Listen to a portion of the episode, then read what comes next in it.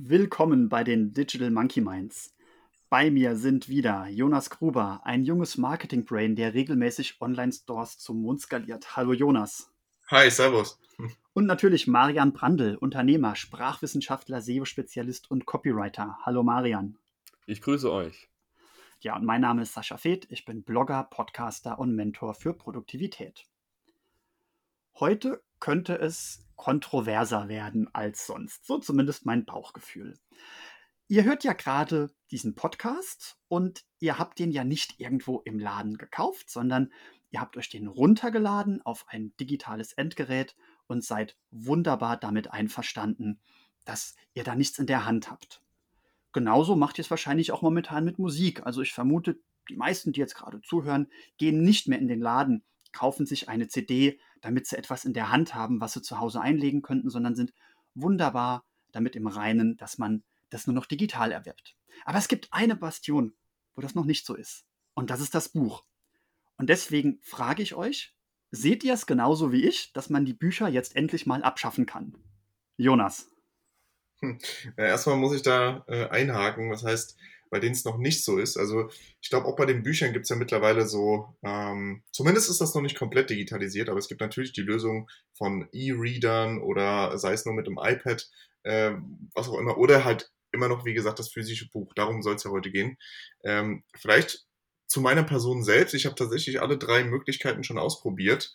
Ähm, und bin mittlerweile wieder auf dem äh, Trip hängen, gefangen, äh, hängen geblieben, tatsächlich ein physisches Buch zu bevorzugen. Einfach weil das Gefühl, ein Buch in der Hand zu halten, ähm, meiner Meinung nach so, so ein bisschen, äh, ist schwer zu sagen, aber da, da kann ich mich mehr tatsächlich im wahrsten Sinne Wort, des Wortes in die Materie einlesen. Also ich erinnere mich noch äh, früher, vielleicht kennt ihr das zu, zu Kinderzeiten, die tatsächlichen DVDs äh, von, von, äh, von irgendwelchen Filmen, an die erinnere ich zumindest ich mich persönlich sehr, sehr, sehr, sehr gerne und kann doch die ganze Handlung des, des äh, äh, Films ganz gut erzählen, aber tatsächlich die mittlerweile die, die Masse an Filmen, die man über irgendwelche digitalen äh, Medien streamen kann, die hat so zugenommen, dass das quasi so alles ein bisschen ineinander verschwimmt.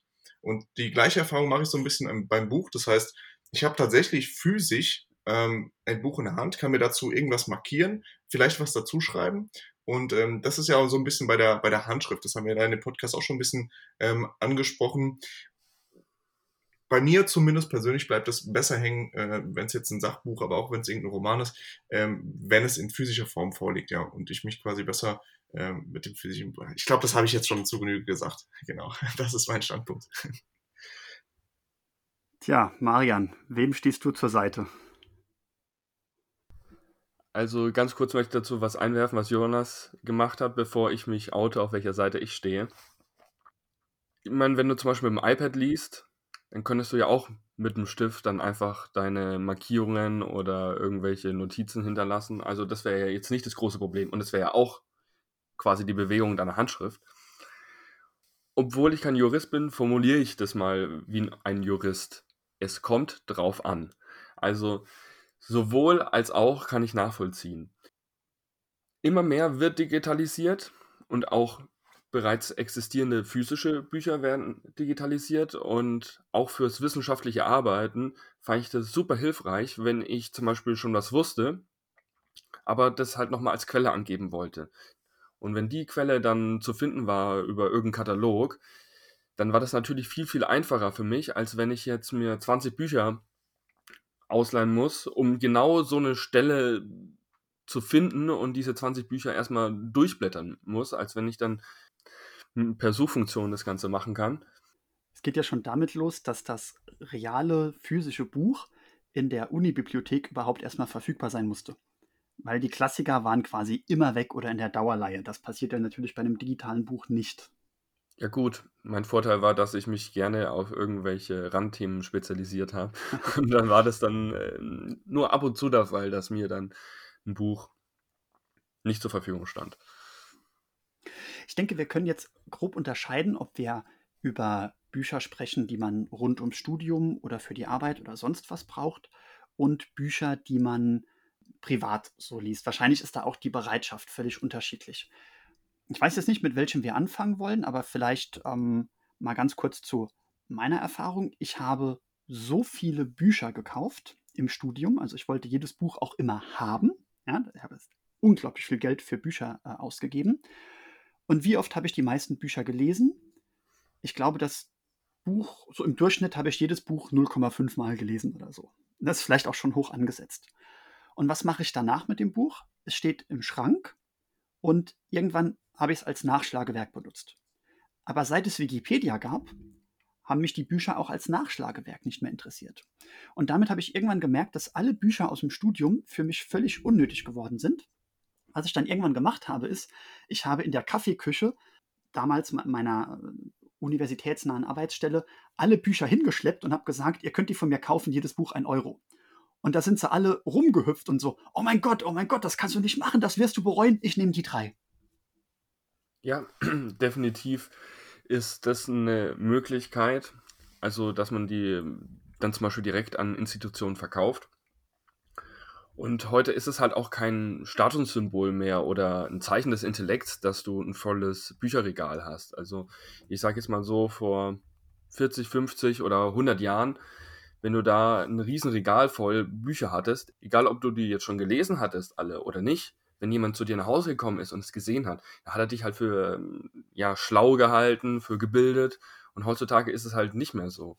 Ne? Ich meine, besonders in Zeiten, wo es viele digitale Nomaden gibt oder Leute, die halt einfach sagen, ich will so wenig Zeugs wie möglich in meiner Bude stehen haben, da ist es natürlich auch ein Vorteil, wenn du dieses Buch nicht extra irgendwo haben musst. Auf der anderen Seite ist es so, wenn ich jetzt ein super interessantes Buch habe und ich habe das jetzt physisch durchgelesen, dann kann ich das ja auch weiter an Leute geben, die es interessiert. Also ich muss ja nicht unbedingt verkaufen, aber ich kann ja sagen, hey, Jonas, du interessierst dich doch auch für Online-Marketing, hier, bitteschön, da sind super Tipps äh, drin, schau dir das mal durch und dann kannst du es auch weitergeben. Ne? Wenn ich dann sage, yo, ich habe kein Problem damit, dann gibst du es halt dann Sascha oder sonst wem, der halt gerade eben auch Lust hat, das zu lesen.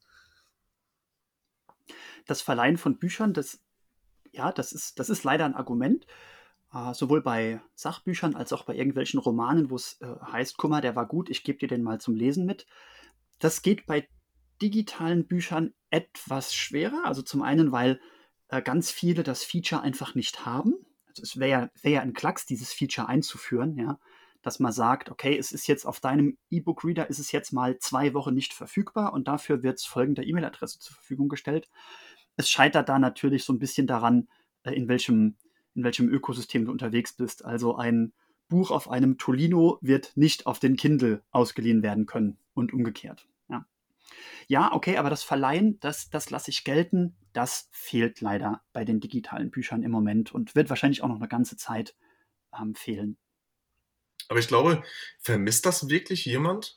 Ähm, weil es ist, also dadurch, dass es halt keine, dass, dadurch, dass es außer Frage steht, dass das nicht möglich ist, das quasi so zu verleihen, ähm, außer man schickt es als Datei weiter, was auch immer über Computer, wie auch immer, ähm, ist das schon für uns selbstverständlich, dass man halt die Dokumente dann sagt, ach, cooles Buch, ja, dann hole ich es mir einfach auch. Ähm, mhm. Ich glaube, so funktioniert es dann eher bei diesen E-Readern und dadurch, dass man sich so ein bisschen dran gewöhnt hat, ist das auch kein großes Dorn mehr im Auge. Ähm, ich, ich will vielleicht nochmal darauf ähm, zurück. Tatsächlich, wie so oft ist es so, am Anfang haben wir unterschieden zwischen äh, Sachbüchern und quasi gut Roman oder was oder allem anderen. Ähm, ich würde tatsächlich für, für mich ist es immer noch sehr schwer, ähm, so zu differenzieren, denn auch ich erwische mich immer wieder. Ähm, ich äh, nutze das natürlich nicht fürs wissenschaftliche Arbeiten aktuell, wie ihr, glaube ich, aktuell auch nicht, äh, sondern hauptsächlich selbst für die Weiterbildung und was auch immer. Und da habe ich ja, wie ich beschrieben habe, mache ich mir meistens Notizen oder eigentlich immer Notizen an den Rand und zusätzlich unterstreiche ich dann bestimmte äh, äh, Zeilen. Dadurch, dass, äh, ich weiß nicht, ob ihr es mitbekommen habt, Apple hat jetzt durch das äh, neue Update beziehungsweise iOS 15 besteht jetzt die Möglichkeit, ein Bild zu machen von, äh, von einem Text, was auch immer. Und dadurch kann, hast du so einen kleinen, kleinen Button in deiner Fotogalerie, äh, der scannt das Dokument und dadurch kannst du Textfelder direkt aus dem Foto heraus kopieren.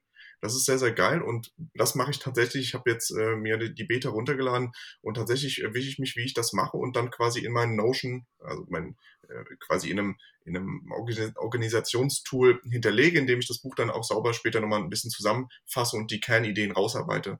Das heißt, am Ende des Tages, wenn man das jetzt überlegt, okay, dann wäre tatsächlich auch für mich der, der digitale Weg der einfachere, weil ich es einfach aus dem, aus dem Buch selbst herauskopieren könnte. Und wie du, Marian, jetzt schon gesagt hast, ich kann ja auch so einfach mit meinem Apple Pen oder was auch immer man dann natürlich benutzt, äh, das mit der Handschrift neben dran schreiben, ja. Und auch auf Reisen, denn natürlich ist es ja so, dass ich äh, öfter übers Jahr verteilt auf Reisen bin und das stört definitiv das physische Buch. Das heißt, maximal, da bin ich auch ganz ehrlich, nehme ich ein physisches Buch mit und das war's auch. Ähm, und dann lasse ich das auch nicht hinter mir auf den Reisen oder so, sondern ich bring's halt wieder mit heim. Und dein Koffer ist halt auch nur begrenzt. Und ähm, das bremst einen dann schon. Da erwische ich mich dann wieder, wie ich so ein bisschen zum, zum iPad switche, weil das habe ich sowieso immer dabei. Und dann lese ich dann da, auch wenn es dir die Netzhaut irgendwann wegbrennt, weil du den ganzen Tag auf den Bildschirm guckst.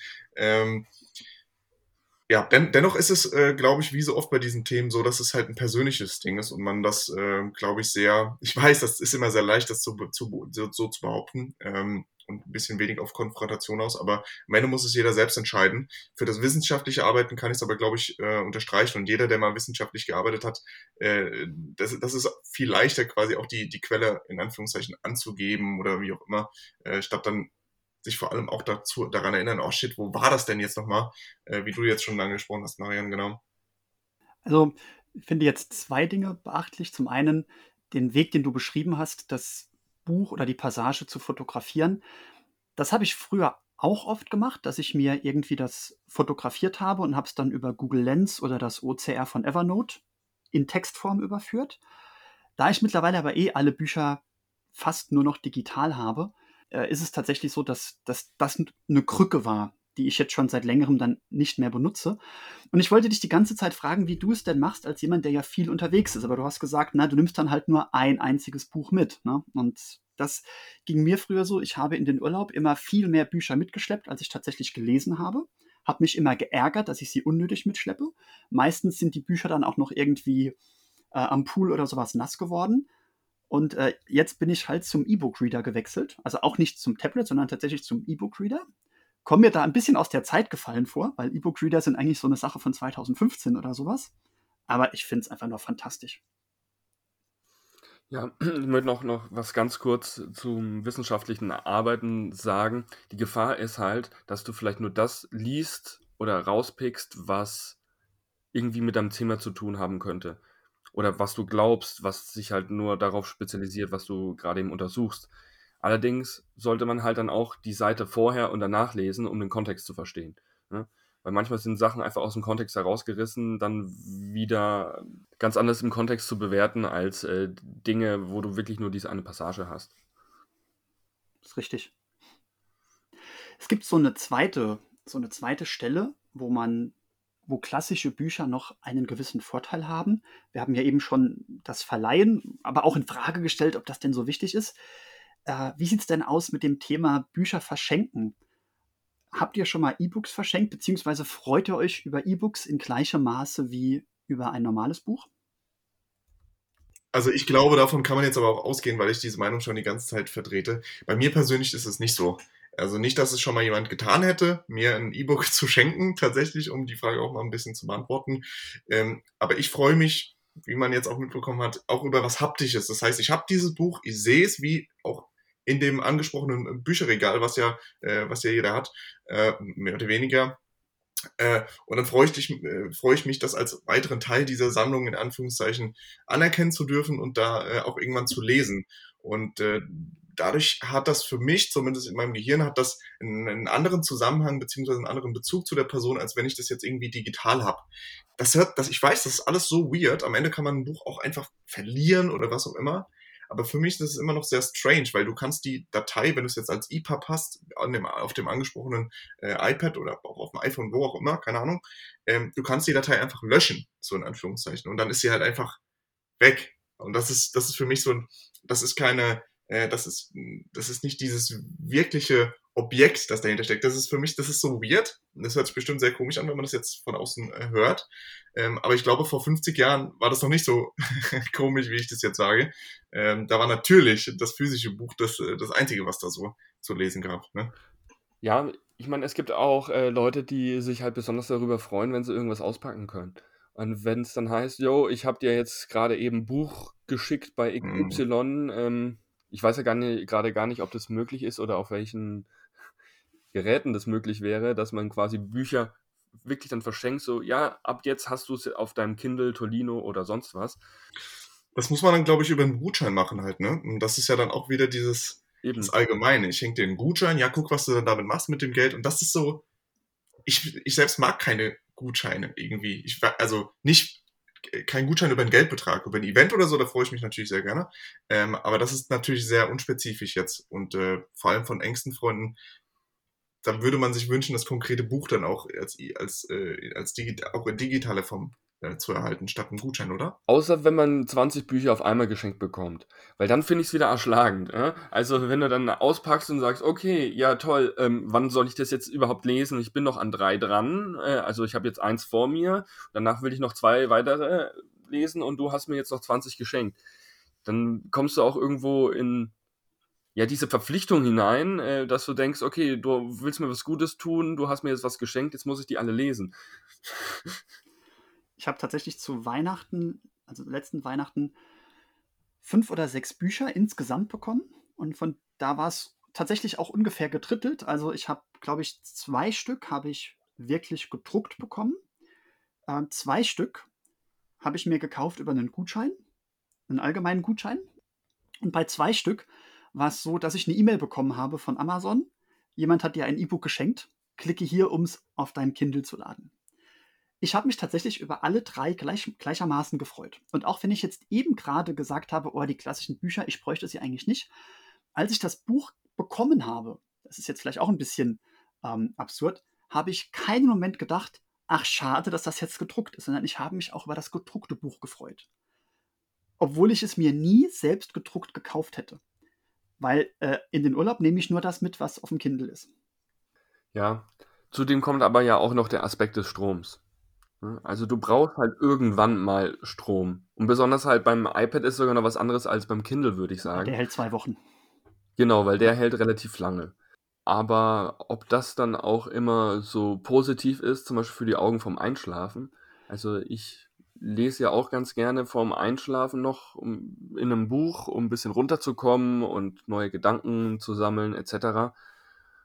Und da wird halt häufig auch als Argument angeführt, also ich weiß jetzt nicht, wie es bei den Displays von diesen äh, E-Book-Readern ist, aber auf jeden Fall ist es nicht vorteilhaft, viel dann noch auf dem Handy zu lesen oder iPad, Desktop, PC oder, oder Notebook, ist ja egal, aber ja, besser auf Papier als auf dem Bildschirm. Die E-Reader kommen da ja auch schon sehr nah dran. Vielleicht kann da der Sascha auch so eine Sache äh, mhm. Äh, was dazu sagen. Bei mir vielleicht konkret noch als, als ähm, Ausschweifer, die, das iPad, das angesprochene iPad verwende ich natürlich dann nur, wie auch angesprochen, auf Reisen, was auch immer. Aber die Gewohnheit, dass ich abends vorm Schlafen gehe, lese, habe ich äh, sowieso nicht. Das heißt, dass das Lesen mache ich von in, in mir selbst geblockten Zeiten, was auch immer, wenn ich oder wenn ich halt Freizeit habe, mit der ich nicht weiß, was ich machen soll, die mittlerweile nicht so oft vorkommt, aber vor allem am Wochenende oder was auch immer, äh, greife ich dann doch zum Buch. Und das iPad, also dieses Netzhautverbrennen, was ich ja schon so ein bisschen gesagt habe, äh, das ist, da braucht sich niemand, äh, da sind wir uns beide oder alle einig, das ist nicht so angenehm, ja. Auch vor allem eine lange Zeit zu lesen ist nicht so cool darauf. Ja, vielleicht Sascha, du jetzt noch. Ja. ja, das ist auch meine Beobachtung. Hm, die meisten E-Book-Apps auf den Tablets haben ja auch so Nachteinstellungen, die dann den Bildschirm so ein bisschen in so ein komisches Rot tauchen oder sowas. Der Grund, warum ich mir dann trotzdem, obwohl ich zu der Zeit schon viel auf dem Tablet gelesen habe, trotzdem nochmal einen E-Book-Reader gewünscht habe, war, ähm, waren eigentlich zwei andere Gründe. Das eine war, natürlich habe ich das Tablet nicht in den Flugzeugmodus geschaltet. Das heißt, wenn ich gelesen habe, kamen trotzdem noch Benachrichtigungen rein. Also habe ich nicht weitergelesen. Und der andere Grund war, äh, das war zu der Zeit, hatten noch, hat noch ein bisschen was äh, offen gehabt drumherum und dann bin ich zum Beispiel ganz gerne einen halben Tag in die Sauna und habe was gelesen zwischendrin. Und irgendwie hatte ich doch, hätte ich niemals das Tablet mit dahin genommen, aus Angst, dass es weg ist. Weil wenn so ein Tablet weg ist, äh, dann ist viel weg dann sind viele Accounts weg. Ja, das hat einen Passwortschutz, aber so ein Tablet zu verlieren ist viel schlimmer, als so ein E-Book-Reader zu verlieren. Der hat zwar auch Geld gekostet, es ist auch ärgerlich, aber irgendwie, äh, da ist kein Online-Banking drauf. Und dann habe ich aber auch gemerkt, dass es wesentlich angenehmer ist, auf dem E-Book-Reader zu lesen. Man fühlt sich wirklich aus der Zeit gefallen, weil diese, äh, die Oberfläche, das ist jetzt keine Multitouch-Oberfläche. Man muss der auch eine halbe Sekunde Zeit geben, nach jeder Berührung zu quittieren, dass es das auch wirklich gemacht hat. Also es ist wirklich, es fühlt sich an wie die aller, allerersten Tablets. Aber es schont die Augen, es frisst fast keinen Akku und man kann da lange, lange lesen, ohne dass einem irgendwie irgendwas wehtut. Also ich bin großer Fan dieser etwas angestaubten Technologie E-Book Reader im Vergleich zu Tablets. Ich möchte jetzt einen Vorschlag zur Güte machen. Und das ist, es gibt ja heutzutage schon so viele Print-on-Demand-Lösungen. Und wenn du jetzt ein Buch veröffentlichst, dass du es dann entweder als E-Book anbieten kannst, die sind meistens ja auch noch ein paar Euro günstiger, oder eben, wenn du es physisch besitzen möchtest, dann auch bestellen kannst und dann werden sie extra nur dann gedruckt, wenn du es auch haben möchtest. Also ich meine, der Buchhandel, ob der damit so zufrieden ist, sei jetzt mal dahingestellt, aber man könnte ja auch Lösungen einrichten, dass die dann nochmal ja, diesen Service anbieten, dass die es für dich bestellen und so weiter und so fort und annehmen, weil manche Leute sind ja auch den ganzen Tag vielleicht unterwegs und gar nicht zu Hause. Dann, wenn du zehn Bücher haben möchtest, dann passen die jetzt vielleicht nicht im Postkasten, dass die einfach so eingeschmissen werden können im großen Paket. Und dann könntest du es dann dort dann auch abholen. Und die kümmern sich um alles. Also ich kann es verstehen, dass man gewisse Bücher auf dem Kindle oder was auch immer haben möchte. Übrigens gibt es auch viele Bücher, deren Urheberrecht abgelaufen ist und du deswegen die auch kostenlos runterladen kannst. Also ich habe da auch einige Bücher schon gelesen, die vor 100 Jahren oder sowas äh, veröffentlicht wurden.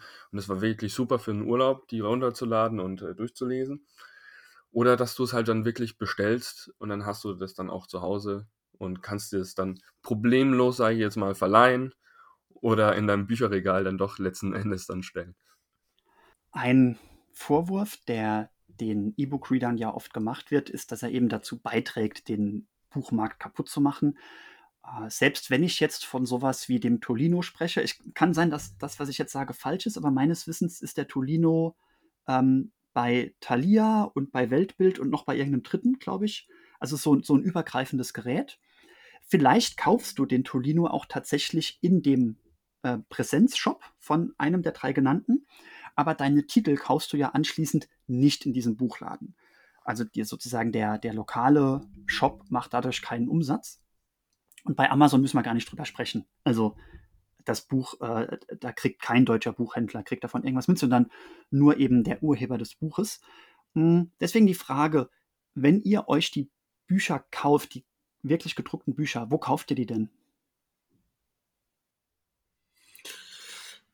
Bei den einschlägigen Versandhandeln. Also, hm. ich, ich nehme es jetzt in den Mund bei Amazon einfach. Es geht schnell, am nächsten Tag ist das Buch da. Und dann habe ich halt mein physisches Buch. Das heißt, äh, wir sind jetzt sowieso bei der Thematik Buchhandel und äh, tatsächlich war ich nie eine Person, die darauf bestanden hat, irgendwie in den Buchhandel zu gehen. Und ich, für mich war es auch nicht wirklich spannend, da so rumzustöbern. Also ich erinnere mich dran, äh, meine Mama macht das unglaublich gerne, geht da gerne hin. Das ist immer so eine, so eine Bereicherung. Die guckt dann gerne nach ein paar Büchern und kauft sich dann, nimmt sich ein paar mit und, und äh, liest die dann. Aber für mich ist das keine Begeisterung, vielleicht auch, weil ich nicht so der typische Buchnutzer bin, sondern ich weiß im Vorhinein, okay, das ist das Buch, das ist das Thema, was mich interessiert und dann gucke ich, okay, was, äh, dann, dann hole ich mir das einfach nach äh, diversen Rezensionen von Freunden aus dem Umfeld oder aus dem Internet, was auch immer, und dann lese ich das halt. Das heißt, ich weiß ganz genau, okay, was, was will ich, bevor ich es überhaupt bestelle, beziehungsweise Stichwort, bevor ich überhaupt Amazon F öffne oder bevor ich überhaupt in die Buchhandlung reingehe. Und äh, deswegen es ist wie mit so vielen Dingen aktuell in der Zeit der Digitalisierung. Ich weiß aktuell nicht, warum man krampfhaft versuchen muss, äh, das Konzept der Buchhandlung äh, künstlich am Leben zu erhalten und aufrechtzuerhalten. Ne? Ja, das ist halt die Frage, ob es künstlich gemacht wird, weil es gibt eine Menge an Leuten, die vielleicht jetzt nicht wissen, oh, ich möchte dieses eine Buch haben von XY und kein anderes, sondern die gehen halt gerne rein, gucken halt ein paar Bücher durch, gehen vielleicht in eine gewisse Abteilung und können da reinschauen, oh, was gibt's da Neues oder wie auch immer, setzen sich da auch vielleicht sogar eine halbe Stunde hin und lesen da wirklich intensiv ein Buch. Es gibt, glaube ich, auch so Le sogar Leute, die sitzen da den ganzen Tag und lesen da Bücher durch und kaufen die aber auch nicht. Aber gönnen sich da vielleicht halt dort äh, dann doch einen Kaffee oder so. Aber das ist halt auch die Frage, wie du drauf bist. Weil es gibt ja auch, theoretisch könnten wir auch Neuwagen, ich jetzt mal, auch im Internet bestellen. Aber viele Leute wollen sich die Sachen halt angucken. Ich meine, okay, dann nimmst du vielleicht ein bisschen mehr Geld in die Hand, aber trotzdem gibt es halt viele Leute, die ein bisschen stöbern wollen, sich das angucken und ja, auch weil, weil sie vielleicht gerade eben in der Stadt sind und Lust drauf bekommen. Ne? Deswegen, solange sich so ein Laden hält und er nicht künstlich am Leben erhalten werden muss, weil vielleicht auch das drumherum einfach cool ist, weil dieses Erlebnis, was vielleicht deine Mama hat, du aber nicht, ja, ähm, riesigen Ausschlag gibt. Aber müsste dann nicht diese Buchhandlung äh, von dem Herausgeber jetzt in dem Fall zum Beispiel von Amazon oder sowas kommen? Das wäre ja auch mal super interessant. Also ich weiß, Amazon arbeitet ja auch an den Offline-Stores in Anführungszeichen, äh, die aber trotzdem quasi online abwickeln. Das heißt, deine, du hast zwar das physische Produkt direkt in der Hand in deinem Laden, die Zahlung wird aber quasi über dein Amazon-Konto in Anführungszeichen abge, äh, abgewickelt. Aber warum muss es denn sein? Also ich sehe da die Notwendigkeit nicht. Nee, ich meine ganz kurz, ich meine, wenn du jetzt sagst, okay, du willst jetzt stöbern und willst gucken nach Büchern, dass du quasi einfach so einen, so einen Bereich machst, in dem du die Bücher gerne anschauen kannst. Da ist halt jedes Buch einmal äh, ein Exemplar vorhanden, was auch immer, äh, und dann kannst du es halt trotzdem online bestellen. Ich weiß, das ist jetzt, erscheint jetzt wie ein großer Umweg, ähm, aber das wäre quasi, ich meine, eine, eine Buchhandlung, so wie du sie beschrieben hast, erfüllt ja quasi nur den Zweck, dass man sich, dass man stöbert, dass man neue Bücher kennenlernt oder was auch immer. Und ich bin der Meinung, dass man dieses äh, Erlebnis auch anders abdecken kann, beziehungsweise dieses, diese, die Tätigkeit des Herumstöberns. Ja, aber du hast es doch direkt, also du willst es ja vielleicht dann direkt haben. Und dann ist es doch cool, wenn du es mitnehmen kannst. Warum soll, das kann ich, sein, ja. warum soll ja. ich jetzt in einen Offline-Laden gehen, um mir was anzugucken, was hm. jetzt nicht so riesig ist, um das dann zu bestellen, was ich dann ein, zwei, drei Tage später habe. Und warum muss das jetzt extra dann auch noch ein riesiger Laden ma äh, machen, der so gut wie keine Konkurrenz hat auf seinem Gebiet und sich überall einmischen? Also ich sehe die Berechtigung auch von kleinen Läden und ja, es kommt halt immer darauf an, wie du es aufziehst. Sind die Leute damit zufrieden und hält sich der Laden, macht der Profit? Super. Macht es nicht und was weiß ich, der Staat müsste eingreifen. Dann steht es wieder auf einem ganz anderen Blatt. Also mein letztes Stöbern in einem Buchladen sah wie folgt aus. Es war im Urlaub und wir sind mit der Familie da durch. Ich habe mir Bücher angeguckt, die ich interessant fand, habe die auf meinen Amazon-Wunschzettel gesetzt und meine Kinder durften sich jeweils ein Kinderbuch aussuchen, was sie dann auch wirklich gekauft haben. Also das haben wir dann genommen, also das gedruckte Buch mitgenommen und direkt bezahlt. Und ich persönlich gehe selten in einen Buchladen, wenn nicht gerade Urlaub ist. Und wenn ich in den Buchladen gehen würde, würde ich mit hoher Wahrscheinlichkeit auch nur mit einem längeren Wunschzettel rausgehen oder einer längeren Merkliste. Ja? Was, worauf ich aber jetzt wiederum ansprechen würde, wäre folgendes. Es gibt viele Cafés oder sowas, die haben an der Wand irgend so ein Bücherregal stehen wo die irgendwann mal so ein paar Hände voll Bücher gesammelt haben, die du dir da kostenlos rausnehmen kannst und kannst das Buch dann, während du den Kaffee trinkst, lesen. Es wäre doch ein mögliches Geschäftsmodell, dass man da so ein Hybrid erstellt, dass man sagt, du kannst hier alle Bücher, während du hier sitzt, lesen. Und wir haben auf jedes Buch auf die Rückseite einen QR-Code geklebt. Das ist unser Affiliate-Link, also der Affiliate-Link des Shops zu einer E-Book-Webseite. Oder von mir aus auch zu, zu, irgendeinem anderen Shop, wo du es dann dir auch gedruckt ordern kannst. Also sozusagen, der, der Kunde geht raus und kauft es nicht bei dir. Du kannst aber transparent damit umgehen und kannst sagen, ey, es wäre klasse, dass wenn du das Buch über diesen Link kaufst, das kostet dich auch nicht mehr. Und damit förderst du, dass du auch in zehn Jahren noch hierher kommen kannst und hier stöbern kannst. Ja, wahrscheinlich ist die Marge dann auch nicht viel größer oder geringer. Ja, aber andernfalls ist sie null. Also. Ja, deswegen. Also ich meinte, von daher wäre das schon eine kluge Geschäftsidee. Ja. Ich weiß nicht, ob das schon existiert. Ansonsten machen wir komm, das. Sascha. Ja. Gründe doch einladen. ich glaube tatsächlich, also das ist so, wir lachen jetzt so ein bisschen darüber, ähm, aber ich beobachte das tatsächlich ganz, ganz selten, dass zu den Büchern, die man ja immer wieder in irgendwelchen Cafés jetzt oder in auch Restaurants findet, dass immer, dass, dass immer weniger zu diesen Büchern überhaupt gegriffen wird, weil der Zweck oder dieses Verhalten in das Café zu gehen oder in, in ein Restaurant sich eben insoweit ändert, dass man das quasi meistens nicht alleine macht, sondern halt mit dem Hintergedanken, okay, man sitzt jetzt da mit der Familie, mit Freunden, was auch immer, äh, will dann da Zeit nutzen, die man sonst äh, mit, mit Arbeit verbringt und man hat diese Zeit wirklich in die Familie investieren. Und ähm, deswegen weiß ich nicht, ob dieses Phänomen selbst bei einer, bei einer Betätigung und dann die, die, die ähm, die Bücher quasi als sekundäres Angebot an der, in dem Café oder was auch immer anzubieten, ob das wirklich so angenommen wird. Ich meine, man müsste es testen. Immer wieder guckt sowieso jemand äh, in das Buch rein. Das ist klar, das funktioniert immer noch. Ähm, aber es ist wahrscheinlich, also so eine Hybrid, so ein, ein Hybrid zu schaffen aus, aus äh, Café beziehungsweise aus, aus Bücherregal, die man sich dann mit QR-Code runterladen kann, das ist, das ist, glaube ich, ganz, ganz schwer, weil der, der Sinn und Zweck in einen Café zu gehen. Obwohl, vielleicht gibt es auch. Vielleicht wir leben in unserer Bubble. Ähm, ne? Also ja. ganz schwer. Also ich muss dazu sagen, vielleicht liegt es gerade an unserem Alter oder deinem Alter, Jonas, sage ich jetzt mal ganz kurz salopp, weil es gibt viele Cafés, die zum Beispiel auch Zeitungen irgendwo hinlegen auch im Ausland. Also als ich in Italien war, da haben die immer danach geschrien, ich möchte die Sportzeitung haben und die Zeitung und die Zeitung und haben dann halt morgens erstmal eine halbe Stunde oder mittags äh, die Zeitung gelesen. Wieso soll das nicht dann auch mit Büchern sein? Also da haben die dann immer die neueste Zeitung gehabt, damit die Kunden und ja und die Besucher sich hinsetzen konnten, ihren Kaffee mit Croissant oder was weiß ich genießen und währenddessen dann die Zeitung gelesen. Deswegen ich denke auch, dass das mit Büchern funktionieren kann. Also, da hatten wir heute wieder ein breites Spektrum zu dem Thema Buch. Wir haben über ähm, die Vorteile gesprochen, ein Buch zu besitzen, es zu verleihen, es anfassen zu können, aber auch über die Vorteile eines E-Book-Readers, nämlich beliebig viele Bücher mitzunehmen. Äh, Bücher, die nicht nass werden. Also so ein E-Book-Reader ist etwas wasserdichter als ein normales Buch. Haben aber auch die Kurve geschlagen zur Buchhandlung. Ich habe jetzt schon einen Verdacht, wo ihr euer nächstes Buch kauft.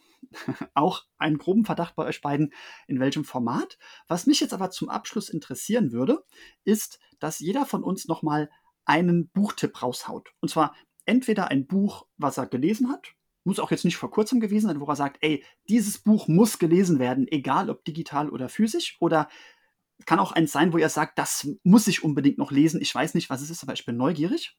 Und dann kann jeder, der jetzt gerade zugehört hat, von sich entscheiden, wo und wie er das Buch kauft. Und damit ihr noch einen Moment Zeit habt, nachzudenken, steige ich mal ein ähm, mit dem Buch Gebt eure Stimme nicht ab, beziehungsweise der Führerfluch von Lars Vollmer. Denn da hat Lars Vollmer etwas sehr Interessantes gemacht. Als das Buch fertig war oder fast fertig war, hat er das finale PDF verschenkt. Das heißt, man konnte das kostenlos kriegen in seinem Newsletter. Es war also ein E-Book. Ich habe es auch auf meinem E-Book-Reader gelesen. Es geht da übrigens darum, ähm, was Staatsformen mit Unternehmen zu tun haben und warum das Bild des machthungrigen Politikers ähm, Punkt. Es geht um die machthungrigen Politiker und warum man denen eigentlich keinen Vorwurf machen kann. Und kurz darauf konnte man das Buch dann auch wirklich kaufen. Und er hat zu allen gesagt, ich schenke jedem das Buch und wenn ihr es geil fandet, bitte kauft es euch danach oder schenkt es weiter, das gedruckte Exemplar. Mittlerweile hat er es umbenannt, mittlerweile heißt es der Führerfluch, weil das gebt eure Stimme nicht ab, war wohl ein bisschen missverständlich. Man hätte das missverstehen können als Aufruf, nicht wählen zu gehen. Aber das war bei weitem nicht das, was er damit aussagen wollte. Ja, ein Buch, was ich empfehlen kann, ist oder sehr empfehlen kann, ist Die Gesetze der Gewinner von Bodo Schäfer. Ja, also viele Leitsätze, beziehungsweise das sind dann 30 Kapitel. Ich sage jetzt mal für jeden Tag des Monats ein Kapitel. Und darin wird dann ganz kurz dann beschrieben, was zum Beispiel Glaubenssätze sind, wie man die verändern kann und wie man dann erfolgreicher wird, beziehungsweise glücklicher werden kann. Und das ist so, ich sage jetzt mal ein Workbook, jeden Tag ein Kapitel und dann am besten dann auch hintereinander. Also wenn du durch bist, dann wieder von vorne beginnen, um dir das wirklich zu manifestieren, um erfolgreicher und glücklicher zu werden. Mhm. Von mir tatsächlich äh, eine Buchempfehlung, die noch relativ aktuell ist. Über die, äh, über das Buch bin ich vor kurzem erst gestolpert. Das heißt, Das Kind in dir muss Heimat finden von Stefanie Stahl. Äh, relativ interessant und das äh, ist ein Thema, mit dem man sich, mit dem sich wahrscheinlich viele nicht äh, direkt beschäftigen. Und zwar geht es so ein bisschen um die äh, Problemlösung im Alltag. Also sich selbst, äh, das Buch betitelt sich selbst als, äh, ich, ich glaube, die Lösung äh, zu fast allen Problemen oder was auch immer. Äh, und das ist sehr, sehr interessant, weil ähm, da, da viel damit gearbeitet wird, dass quasi deswegen auch der Titel Das Kind in dir, ähm, dass viele Probleme, die im Erwachsenendasein entstehen, äh, beziehungsweise die vorhanden sind in deinem Alltag, dass die zurückzuführen sind auf ein Phänomen, das in der Kindheit passiert ist oder eine, eine Konstellation, was auch immer. Und äh, das ist super interessant und hatte ich, äh, habe ich vorher nie so bedacht und finde es super spannend aktuell, wie, äh, wie solche Situationen in der Kindheit beziehungsweise in, in, einem, in einem Alter, in dem man sich sehr stark entwickelt, einen Einfluss und einen marginalen Einfluss, ähm, einen nicht unwesentlichen Einfluss auf dein äh, späteres Leben nehmen. Das ist, das ist wirklich unglaublich, wie tiefliegend da irgendwelche Probleme sein können. Da geht's um irgendwelchen Erfolg, ähm, dass man jetzt, keine Ahnung, seiner äh, eine Vaterfigur sucht oder was auch immer, die man in seinem Vater nicht richtig gesehen hat. Also super interessant, kann ich jedem äh, ans Herz legen, ja. Wunderbar. Also eure beiden Empfehlungen haben mich jetzt direkt angesprochen. Ich werde beide auf meine Leseliste, Wunschzettel, wie auch immer setzen. Für den Moment, vielen Dank für eure Meinungen und Einsichten. Vielen Dank an alle, die uns zugehört haben. Wenn euch die Folge gefallen hat, lasst ein Like oder noch, noch besser ein Abo da. Gebt uns auch gerne eine Bewertung äh, im, bei iTunes. Lasst uns sowieso hören, wie euch der Podcast so gefällt, was ihr gerne hören wollt als Thema, was wir als nächstes kontrovers äh, oder freundschaftlich kontrovers diskutieren sollen. Nutzt dazu gerne die Adresse podcast at monkeys.digital und dann hören wir uns in der nächsten Folge. Ciao. Ciao, bis bald. Ciao.